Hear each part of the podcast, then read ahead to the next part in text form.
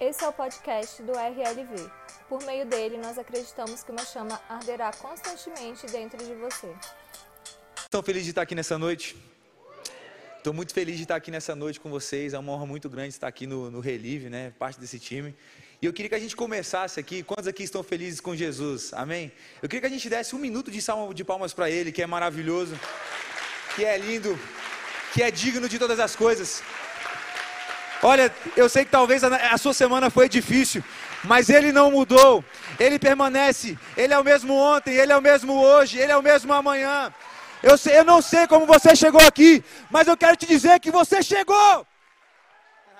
Como você pode fazer melhor? É para Ele, é para Ele. Deus, eu não sei como eu cheguei aqui, mas o Senhor me trouxe intacto em vida aqui nesse lugar. Amém?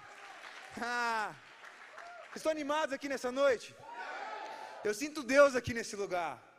Quantos aqui sentem Deus aqui nesse lugar? Eu sinto Deus aqui nesse lugar e eu tenho grandes expectativas a respeito daquilo que Ele vai fazer ainda. Esse louvor foi incrível, esses, momentos que nós já tivemos até aqui foram incríveis, mas eu tenho grande expectativa a respeito do que Ele vai fazer ainda, amém? Queria que você abrisse a sua Bíblia comigo em Daniel 11, 32. Daniel 11, 32. Quando acharam, digam amém. É bem rápido, não abre aqui, né? Amém. Eu tenho assim, toda vez que eu venho para cá, eu acho que. Abre! Uh!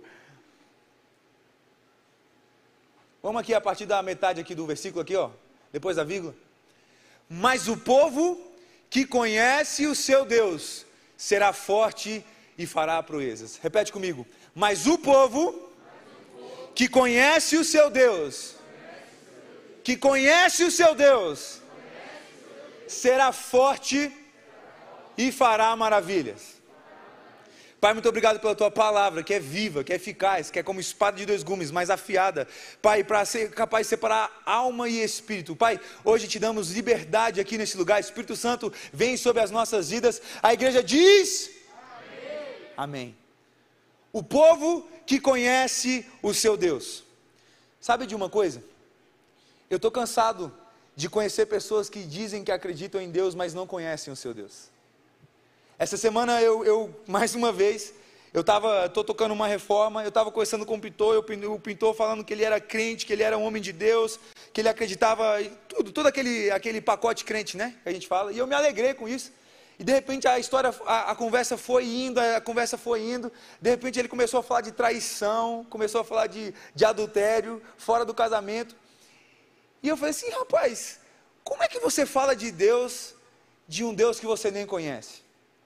Eu estou cansado de, de pessoas que dizem que acreditam em Deus, que dizem que sabem a respeito de Deus, mas que não conhecem o seu Deus. Eu quero me conectar, eu quero conhecer pessoas. Eu quero ser uma pessoa que não só diz que acredito no meu Deus, que não só diz que conheço o meu Deus, mas que de fato conheço o meu Deus. Eu não quero ser uma pessoa que simplesmente tem um discurso bacana. Eu quero ser uma pessoa que diz: o meu Deus é real. O problema é que muitas vezes é bonito o discurso, mas é difícil a prática. Muitas vezes dizer que ele é o Jeová Jireh é maravilhoso, é bonito, é uh, mas você viveu uma situação em que você precisa experimentar o Jeová Jireh não é tão fácil. Muitas vezes você viver você dizer que Deus ele restaura famílias, que Deus ele restaura casamentos, é bonito, é bonito o discurso. Mas quando você se senta numa mesa onde você precisa do Deus que restaura famílias, aí são outros 500. Eu quero dizer que nós somos chamados não simplesmente para dizermos que acreditamos em Deus, mas para de fato conhecermos o nosso Deus. E nessa noite eu tenho que começar dizendo a respeito disso, que talvez você chegou aqui e você não sabe ainda o Deus que você serve. Mas deixa eu te dizer, o Deus que você serve, ele é poderoso para fazer tudo aquilo que ele já fez. Mas o Deus que você serve, ele é o mesmo ontem, ele é o mesmo de todas as histórias da Bíblia, ele é o mesmo de todos os milagres da Bíblia, ele é o mesmo hoje e ele vai continuar sendo o mesmo amanhã. Eu preciso dizer para você que o seu Deus, ele ainda cura. Que o seu Deus ele ainda liberta, que o seu Deus ele ainda transforma realidades, que o seu Deus ainda livra da depressão, que o seu Deus ainda Vocês estão comigo aqui? Eu preciso dizer para você que o Deus que você adora, que o Deus que você levanta suas mãos, Ele abre o mar se for preciso, Ele para o sol se for preciso. É preciso que você entenda quem é o seu Deus. Nicodemos disse para Jesus: Jesus, eu quero entrar no reino de Deus. E Jesus disse para ele: você precisa fazer duas coisas. Dois batismos: o batismo do arrependimento e o batismo do Espírito. O batismo do arrependimento é o batismo da mudança de mente. É o batismo de você não sabia que algo era possível e agora algo se tornou possível. O primeiro batismo, para você entrar no reino de Deus, você precisa primeiro entender quem é o seu Deus. Não se trata de você começar a fazer algo, não, não, não. Se trata de você começar a entender sobre alguém. O seu Deus, ele anda sobre as águas. Não, não, não. O seu Deus, ele te chama para andar sobre as águas. Ah. O seu Deus chega num funeral e o funeral vira festa. O seu Deus, ele chega numa situação de desilusão, numa situação de morte, e ele diz: Eu sou a ressurreição e a vida. Quem acreditar em mim nunca morrerá. Será que você conhece o seu Deus? Será que você de fato sabe quem é o seu Deus? Ah, meu amigo, Ano passado eu vivi uma situação muito difícil. Uma situação muito triste. Sabe aquelas coisas que você nunca acha que vão acontecer com você? Eu costumo dizer que o que salvou meu ano passado foi que eu casei e estava transando. eu, não, não, mano, papo sério, né? Não, eu, é, eu acho, Deus sabe todas as coisas. Se eu não tivesse. Rapaz, se eu não tivesse.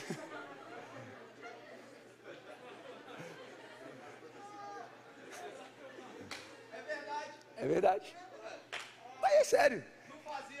É... Não tem aquela música assim que eu luto as minhas guerras, né? Foi assim que eu lutei minhas guerras ano passado. Você está comigo aqui, cara? Tá bom. Cheguei numa situação. E aí eu, eu sentei numa mesa.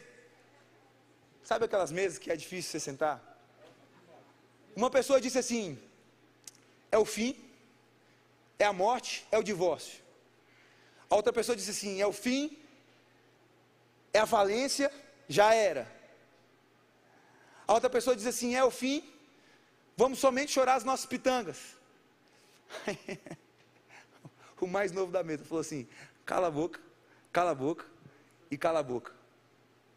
Não é o divórcio, é o início de um novo nível de intimidade. Não é a falência, é o início de um novo tempo de prosperidade porque Ele é o Deus que troca as nossas vestes de pranto, os nossos, as nossas vestes de luto e nos entrega, tira o nosso espírito angustiado, nos entrega vestes de louvor. O nosso Deus é aquele que Ele nos traz de volta para Sião e nos faz como aqueles que sonham. Existem momentos na sua vida que Deus ele pode se tornar real. Eu chamava meu pai e falava assim: Pai, é agora que Deus se torna real. Pai, é agora que a nossa pregação ela é botada a fogo. É agora. É muito bonito você dizer quando é contra as pessoas, mas deixa eu te dizer, Deus não tem uma vida de testemunhos de outras pessoas. Deus tem uma vida de testemunhos para você. Porque a Bíblia não fala que aqueles que conhecem, aqueles que conhecem a Deus. Para de conhecer aqueles que conhecem a Deus. É hora de você ser aquele que conhece a Deus. É hora de você começar a ter os seus testemunhos. É hora de você colocar os seus pés no fogo e você ver que você não se queima. É hora de você começar a andar por águas mais profundas e entender que você não se afoga, porque o seu Deus está contigo. Eu vim aqui nessa noite dizer para você, eu tenho muito para dizer, mas eu, tenho, preciso que vocês entendam que quem é o Deus de vocês. Deus te libertar, Deus te dá um dinheiro, Deus te dá uma porta, Deus te dá uma profissão, Ele faz no estalo de dedos. Deus tirou o povo do Egito rápido, anos e anos e anos de cativeiro, em algumas semanas foram embora. Mas sabe qual foi o grande desafio? Foi tirar o Egito do povo. Sabe qual foi o grande desafio? Foi o povo entender quem era o Deus deles. Foi o povo entender que o Deus deles é a fonte de toda a provisão. Chovia pão do céu. Quantos estão comigo aqui? Digam amém. amém. A palavra de Deus diz que aqueles que conhecem a Deus serão fortes. Aqueles que conhecem a Deus farão maravilhas. A palavra conhece do hebraico é a palavra iada. Repete comigo, iada. Não sei se estou pronunciando certo, tá? Pode ser iada também. né? Não é Ioda. Iada, repete comigo, Iada. Quantos aqui já ouviram falar dessa palavra? Ótimo. A palavra Iada, de conhecer, é a mesma palavra usada para quando um homem e uma mulher no Antigo Testamento iam para a noite de núpcias. A Bíblia vai dizer que Adão conheceu Eva, ou seja, que Adão consumou com Eva, não é isso mesmo? E a palavra ali do hebraico é a palavra, repete comigo, Iadá. Estão comigo? A palavra Iadá também é usada em alguns salmos, quando a Bíblia vai dizer: levantem as suas mãos e adorem ao Senhor. Então, Iada suas mãos e adorem ao Senhor. Conheçam o seu Senhor. Repete comigo, Iadá. A palavra Iadá, ela tem a raiz de, da palavra esticar a mão. Faz assim com a sua mão. Esticar a mão. Ou seja, Iadá é um nível de conhecimento que você não conhece por ouvir falar, você conhece pelo toque. A Bíblia vai dizer que aqueles que conhecem o seu Deus, eles serão fortes e farão maravilhas. É hora de você conhecer o seu Deus tocando ele. Você está comigo aqui, cara? É hora de você conhecer o seu Deus de uma forma tão íntima. Amigo, como é que você vai dizer se Deus me curou? Se Deus me libertou? Se Deus, eu conheço o meu Deus. E quem conhece o seu Deus é forte. Você está comigo aqui? A palavra Yadá, ela é usada na maioria das vezes no Antigo Testamento para traduzir adoração. Adorem ao Senhor, Yadá. Levantem as mãos, Yadá louvem ao Senhor, Yadá. A palavra Yadá, ela, ela é usada na maioria das vezes para traduzir a adoração. Estão comigo aqui? E hoje o que eu quero falar é sobre adoração. Nós somos adoradores. Não é, não existe é, um ministério da adoração, é o ministério do, do, dos músicos aqui. Todos nós somos chamados para o ministério da adoração. Todos nós somos chamados para o ministério do louvor. Vocês estão comigo aqui? Eu quero dizer para você que quando você adora a Deus, você está conhecendo o seu Deus. E por conseguinte, está conhecendo a si mesmo. Estão comigo aqui? A Bíblia vai dizer que nós somos assim como Ele é. 1 João 4 vai dizer que nós somos assim como Ele é. Quando nós conhecemos Ele, nós estamos conhecendo quem nós somos nele. Estão comigo aqui? Eu quero dizer para você que a adoração é uma arma. Quantos aqui já ouviram falar isso? Que a adoração é uma arma? adoração é uma arma. Só que, quando eu falo disso, eu tenho que abrir um parênteses aqui, porque muita gente nem sabe que a gente está numa guerra, né? E quando eu falo que a gente está numa guerra, a gente tem que entender qual é a nossa guerra. Eu preguei esse domingo no alto a respeito da nossa guerra. Não tem nada mais ridículo do que alguém de sunga dentro da igreja, tem? Ou alguém de terno na praia? Tipo assim, não combina, não é? E muitas vezes é assim que a gente se parece nos campos de batalha na vida de sunga. Sem entender o que está acontecendo. Mas eu quero te, te, te dizer hoje que é, é, é, tempo da gente ser um pouquinho, um pouquinho, agir com um pouquinho mais de sabedoria. Ninguém vai para a guerra sem armadura. No lugar onde você de deveria estar desarmado, que é a casa do seu pai, você vem cheio de armadura, cheio de arma. Mas no lugar onde você deveria estar lutando com as suas guerras, você deixa todas elas no chão. Vocês estão comigo aqui? A, o louvor é uma arma de adoração. Gideão recebeu uma tática de guerra. A tática de de guerra que Gideão recebeu era que o povo fosse à frente louvando, louvando. E assim eles venceram a batalha. A gente primeiro precisa entender a nossa guerra. Pulei aqui, deixa eu voltar. A gente primeiro precisa entender a nossa guerra. E eu quero dizer para vocês que a nossa guerra não é contra carne nem sangue. Repete comigo, nossa guerra não é contra carne nem sangue. Não é. Não sei porque a gente fica insistindo em lutar contra as pessoas quando a Bíblia fala que a nossa guerra não é contra carne nem sangue. A nossa guerra é contra principados e potestades. Repete comigo, principados e potestades. Vai ficar legal, vocês estão comigo aqui mesmo? A palavra principado e a palavra potestade, elas significam jurisdição e magistratura. Por muito tempo eu acreditei que principado e potestade fosse o bichão lá do Stranger Things, né? O, o dragãozão do Yu-Gi-Oh! Ficava assim sobre a cidade, e que a nossa guerra fosse contra esse bichão. Quantos aqui? Eu sou eu. Tipo, principado deve ser um dragãozão, assim, um demonizão. Quantos aqui? Não, não tem nada a ver. A palavra do grego significa jurisdição e magistratura. As pessoas do direito vão poder me ajudar aí. A palavra jurisdição, ela significa um, determinada, um determinado lugar, uma determinada área, onde uma lei é aplicada. Ou seja, se você está no território brasileiro, você está debaixo da jurisdição brasileira, das leis brasileiras. Se você está no território americano, você está sobre a jurisdição do território americano. Estão comigo aqui? Principado. Potestade é magistratura. O que é magistratura? Magistrado é a pessoa que é responsável por aplicar a jurisdição. Acertei mais ou menos aí direito? Mais ou menos. Estão vivos?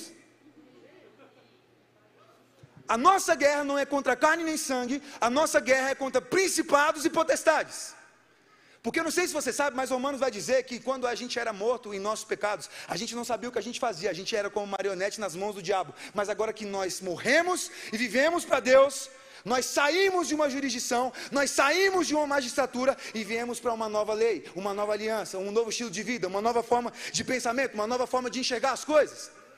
A nossa guerra não é contra carne nem sangue, a nossa guerra é contra a lei que rege a vida das pessoas. A lei do olho por olho, a lei do dente por dente, a lei da escassez, a lei da falta, a lei da competição, a lei do existe somente um lugar no topo para as pessoas.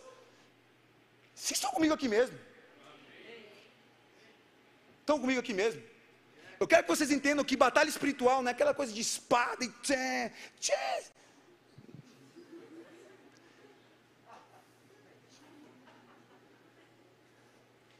Daniel ele se coloca em posição de oração e jejum. Quando ele se coloca em posição de oração e jejum, ele se coloca por 21 dias para orar e jejuar. E aí a Bíblia fala que um anjo foi liberado dos céus.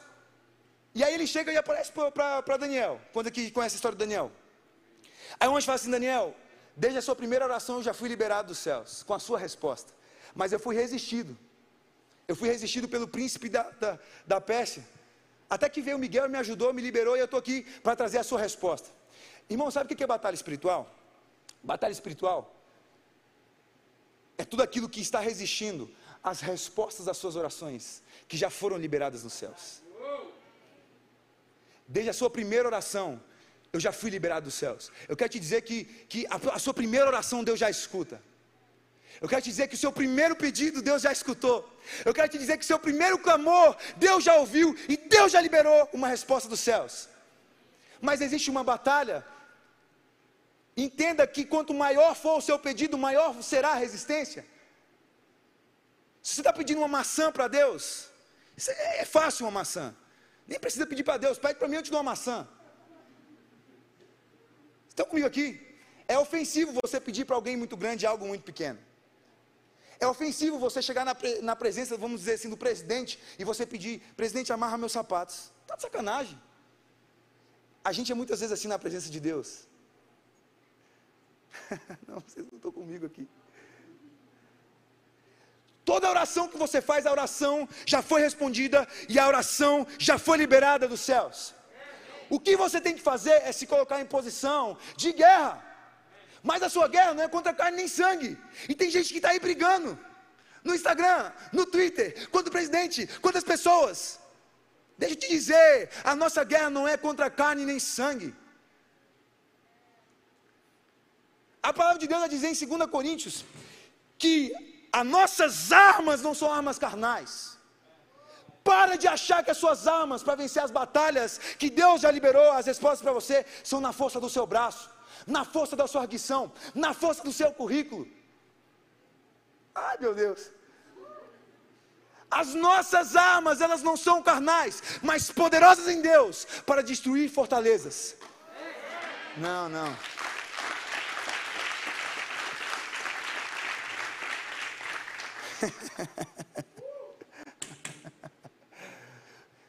Para de achar que é na força do seu braço, irmão. Estão comigo aqui? As nossas armas, elas não são armas carnais, mas poderosas em Deus para destruir fortaleza. Repete comigo, fortaleza. fortaleza. Não, não, repete comigo, fortaleza. fortaleza. Fortaleza diz respeito a tudo aquilo onde está a sua confiança. O Salmo 91 vai dizer: Senhor, aquele que habita no esconderijo do Altíssimo e diz: Senhor, tu és a minha. Não, com ânimo. Tu és a minha. Fortaleza. Fortaleza é tudo aquilo que esconde a sua confiança. Porque em tempos de guerra, em tempos de dificuldade, você corre para um lugar, para o lugar onde você acha que é seguro. A sua? Estão comigo aqui? A Bíblia diz que a nossa guerra não é contra principados e potestades, que as nossas armas são armas para destruir fortalezas. Mas existem fortalezas do bem também. Como eu acabei de ler aqui. Estão... eu estou falando muito, vocês estão comigo aqui, né? Me perdoa, meu amor, que ela vai me pegar. Para de falar, vocês estão comigo aqui. Eu tenho que pensar em outra frase aqui. Entenda que anjos e demônios, anjos e demônios, eles, eles são mensageiros. O significado de anjo é mensageiro. Repete comigo: anjo, mensageiro. Anjo, a palavra anjo do hebraico, do grego, significa mensageiro. Eles carregam as palavras de Deus, ou as palavras do diabo, dependendo se o anjo for caído.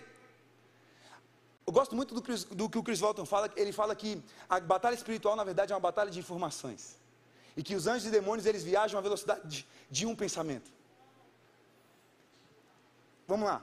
As nossas armas não são armas carnais, mas poderosas em Deus para destruir fortalezas.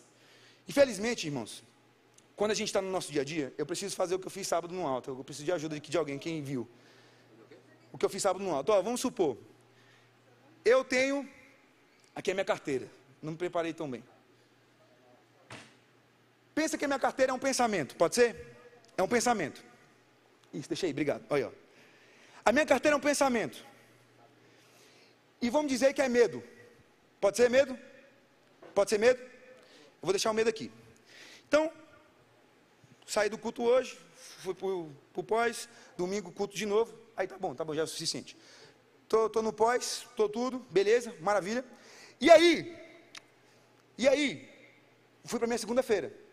Aí na minha segunda-feira eu tô lá, né? Deus é bom o tempo todo, Deus é bom.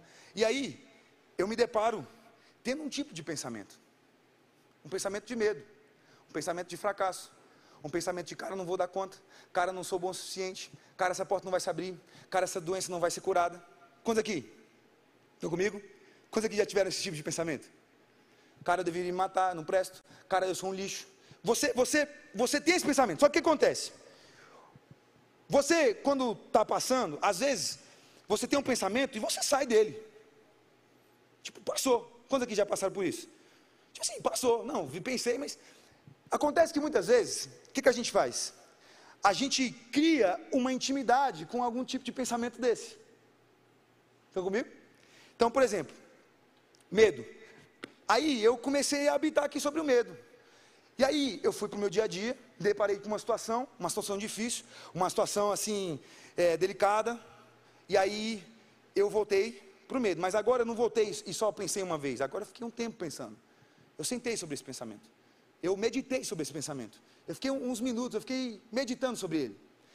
Beleza, saí, fui dar outro rolê, me deparei com outra situação difícil. E aí, eu voltei para esse pensamento. E na verdade, quando eu vou criando intimidade com esse pensamento, eu vou edificando a minha vida aqui sobre esse pensamento. Eu vou edificando a minha fortaleza sobre esse pensamento. Estão comigo? E aí, Chega um ponto que eu botei, eu trouxe tudo para cá. Vou trazer mais uma cadeira. trouxe tudo para cá. Virou uma fortaleza. Amém? Amém? Então, qualquer problema que eu tenho, eu volto aqui e o meu processo de pensamento é: não existe solução, não existe esperança, não existe nada que possa ser feito. A palavra de Deus, o, o, o, Bill Johnson vai dizer que todo pensamento que não te traz experiência, esse pensamento está enraizado numa mentira. Porque tudo que. Vocês estão comigo? Ele faz cooperar para o bem daqueles que o amam no final de todas as coisas. O que acontece? Quando eu edifiquei uma fortaleza sobre o meu pensamento, eu pergunto para vocês: alguém está vendo a minha carteira? Porque de repente ela ficou escondida. E muitas vezes, a gente criou todo um processo de pensamento em cima de uma mentira. Mas é, já está tão fortaleza que a gente nem vê que a base do pensamento é uma mentira. E sabe o que é o negócio do medo? O medo ele parece espiritual, porque tem um fardo, ele parece discernimento, e parece sabedoria. Mas todo a raiz do seu pensamento, ele ele está com uma uma fortaleza. Todas as vezes que você olha para uma situação e você não vê solução, você edificou uma fortaleza. Todas as vezes que você olha para uma pessoa e você fala assim, para essa pessoa não dá. Deus não pode fazer mais nada para essa pessoa. Não existe nada que possa acontecer para essa pessoa mudar. Você acabou de edificar uma fortaleza, você tirou a solução. Você tirou a solução. Tudo posso naquele que me fortalece. Deus pode todas as coisas. E quando a gente, é bonito falar, mas quando a gente não vive isso, a gente cria as nossas fortalezas, a gente nem sabe que está tendo um processo de pensamento demoníaco. Eu não sou capaz, eu sou um lixo, eu não sou o suficiente, Deus nunca vai me perdoar, o que eu fiz me mudou, eu não tenho futuro, eu não tenho esperança, nunca mais vou me relacionar com ninguém, eu nunca mais vou ser feliz, eu nunca mais vou me casar.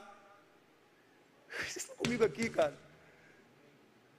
A nossa guerra ela não é contra carne nem sangue. As nossas armas, elas não são armas contra pessoas, mas contra toda fortaleza que se levanta contra o conhecimento de Deus.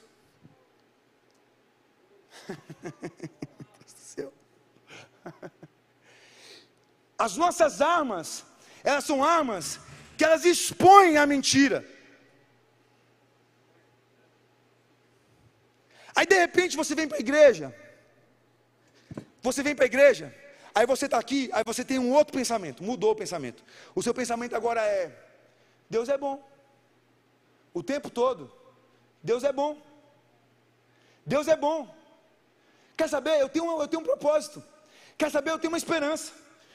Caraca, que negócio é esse que esse lugar aqui me faz ter vida? E vida e abundância. Cara, que negócio é esse que eu, eu cheguei para baixo aqui, esse lugar me, me fez querer pular? Que, que, que, estão comigo aqui? o que, que existe nesse lugar? Que eu estou nesse lugar, que nesse lugar eu me sinto bem, que nesse lugar eu não sinto intimidação, que eu não me sinto com medo. Aí você vai para a sua segunda. Só que, quando você é intencional com as suas fortalezas, você se depara com um problema, e aí, você começa a sentar sobre isso. Cara, Deus é bom. Deus é muito bom. Deus é misericordioso, cara. Deus é gracioso. Você vai para o seu dia a dia. Aí no seu dia a dia você se depara com um problema. Aí antes você tinha medo, agora você diz: O quê?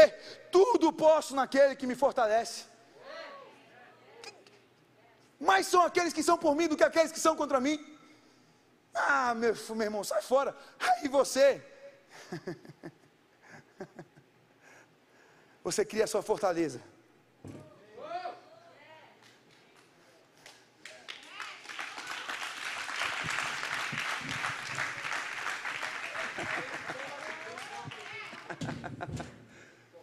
Eu estou pregando aqui. Trouxe meu encorajamento de casa. Deixa eu te perguntar, você consegue ver a base dele? Estão comigo aqui, cara. Quem ele é?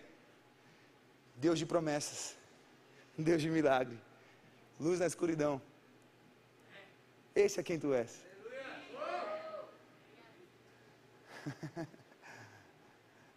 quem ele é? Ele é o Deus do impossível.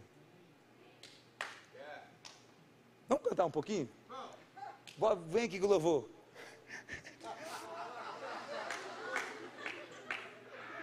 Cinco minutos.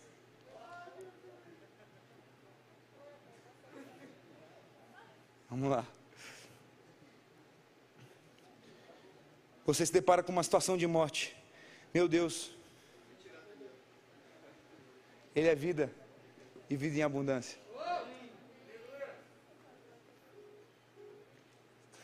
Vai. Não, mas tem que ser rápido, tem que vir alguma pessoa aqui. Tá fácil, já cantei a música. Deus de promessas. É assim canta, nem sei.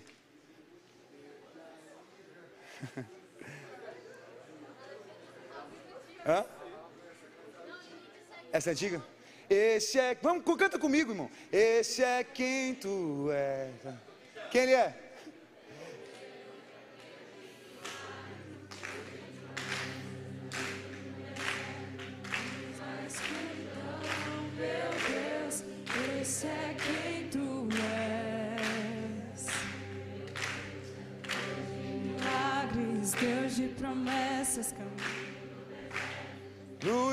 Vamos! Meu Deus. Vamos, você pode fazer melhor. Hoje eu estou te ensinando a guerrear.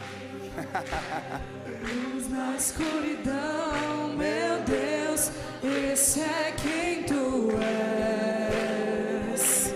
Vamos lá, você pode fazer melhor.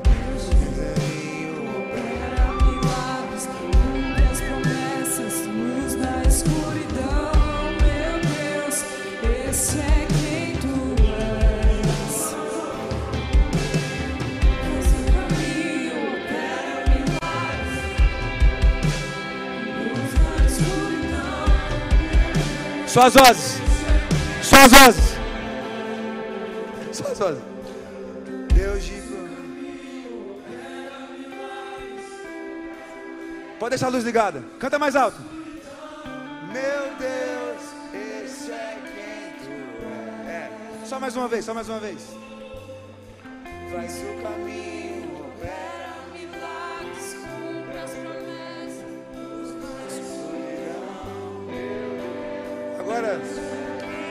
Segura, segura, segura. Eu disse para você que o louvor, ele é uma arma de guerra. ah, não, não, não, não, não, não, não, não, não, não, não, não.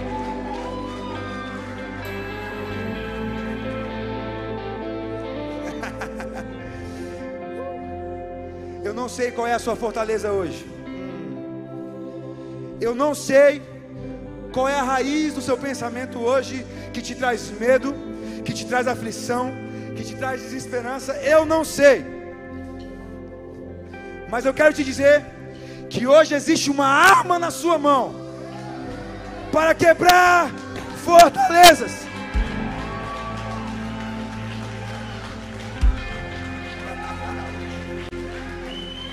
Meu Deus, esse é quem tu és.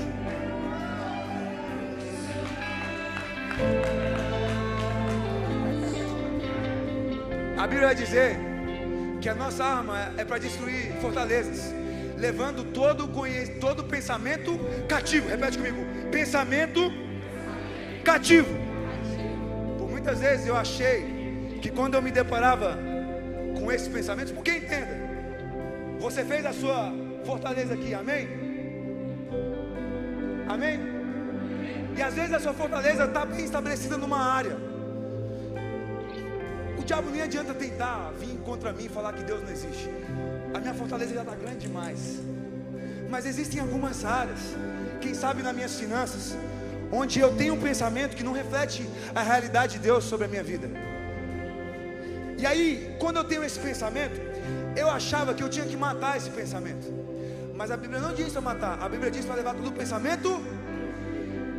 Sabe o que é cativo? Cativo, irmão, é prisioneiro.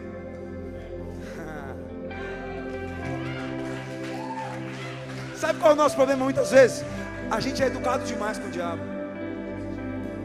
A gente é educado demais com o diabo. Ei, diabinho, por favor. Por favor, diabinho. Meu irmão, cala sua boca. Você é meu prisioneiro. Pobreza. Eu quero te dizer que o meu Deus, segundo a sua riqueza em glória, há de suprir. Agora você está preso. Eita Deus. Agora você fica aí, até você ser transformado aí. Não sei se vocês estão entendendo. Eu estou dando a arma, eu estou dando a arma. Eu estou dando a arma. Para de achar que quem canta é só quem está aqui em cima. Quando te faltarem as palavras, encontre uma canção.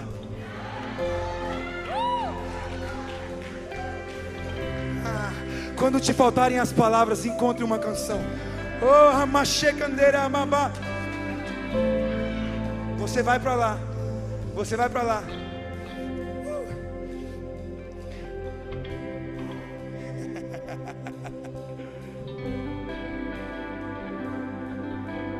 A Bíblia vai dizer que Deus, Ele habita no meio do louvor do seu povo. A Bíblia vai dizer que Ele não visita, Ele habita. Onde Deus habita? Onde Deus habita? Onde Deus habita? Quando você entende a arma que você tem na sua mão, a espada que edifica é a mesma espada que mata. A espada que repreende é a mesma espada que consola. uh, meu Deus do céu. Meu Deus. Calma, calma. Eu fiz uma fortaleza, mas quando eu uso a minha arma, ele não vem, ele habita.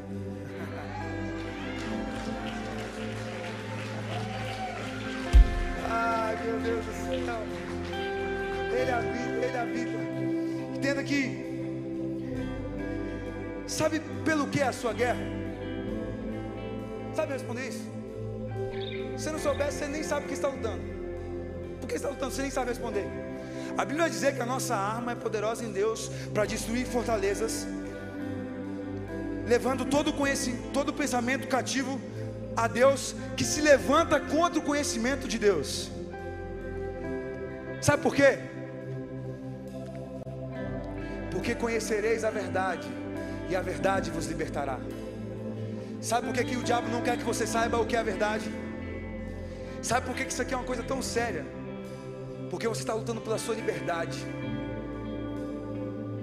Você está lutando pela sua liberdade. A sua liberdade de ser quem você foi chamado para ser. A sua liberdade para de fato dizer: Eu conheço meu Deus. Eu sou forte. Eu posso fazer proezas. O povo que conhece o seu Deus será forte e fará maravilhas. O povo que conhece o seu Deus, ele será forte e ele fará maravilhas. O povo que conhece o seu Deus, o povo que conhece o seu Deus, o povo que conhece o seu Deus, ele não vem visitar, ele vem habitar. Ele não vem visitar, ele vem habitar. Ai, meu. Existe liberdade aqui nesse lugar. Hoje é dia de você destruir as suas fortalezas. Hoje é dia de você destruir as suas fortalezas. Hoje é dia de você destruir as suas fortalezas. E também é dia de edificar novas fortalezas. E também é dia de edificar novas fortalezas.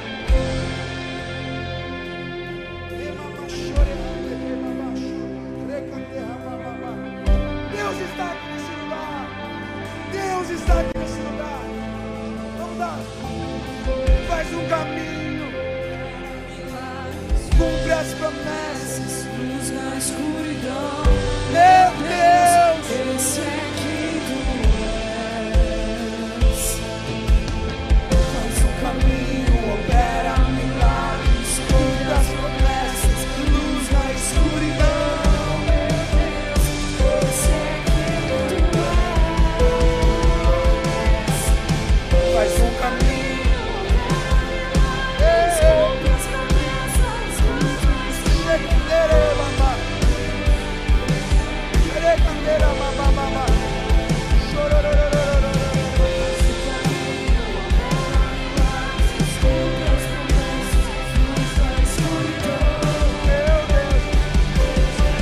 Deixa eu te dizer uma coisa. Quem entende o que é adoração, sabe o que são momentos como esse. Momentos como esse são momentos do nada impossível. Momentos como esse são momentos de céus abertos, anjos subindo e descendo, subindo e descendo. Você quer destruir uma fortaleza com a mão no bolso? Você quer destruir fortaleza com essa apatia?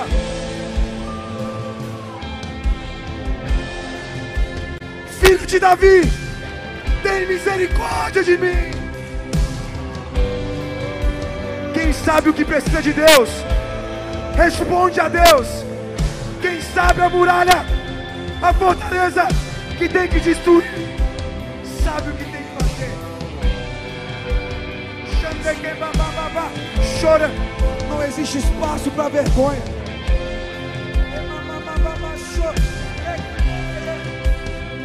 Vamos lá, irmão. Levante as suas mãos. É hora de guerrear. É hora de guerrear. Estamos aqui.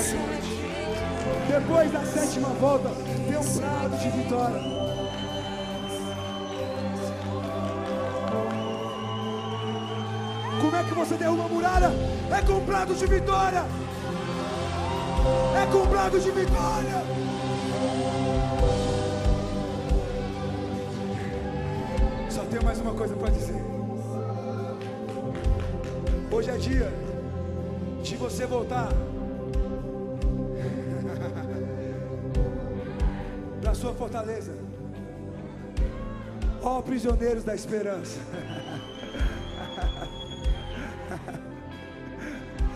Hoje é dia de você voltar para o lugar de onde você nunca devia ter saído. Você é prisioneiro da esperança.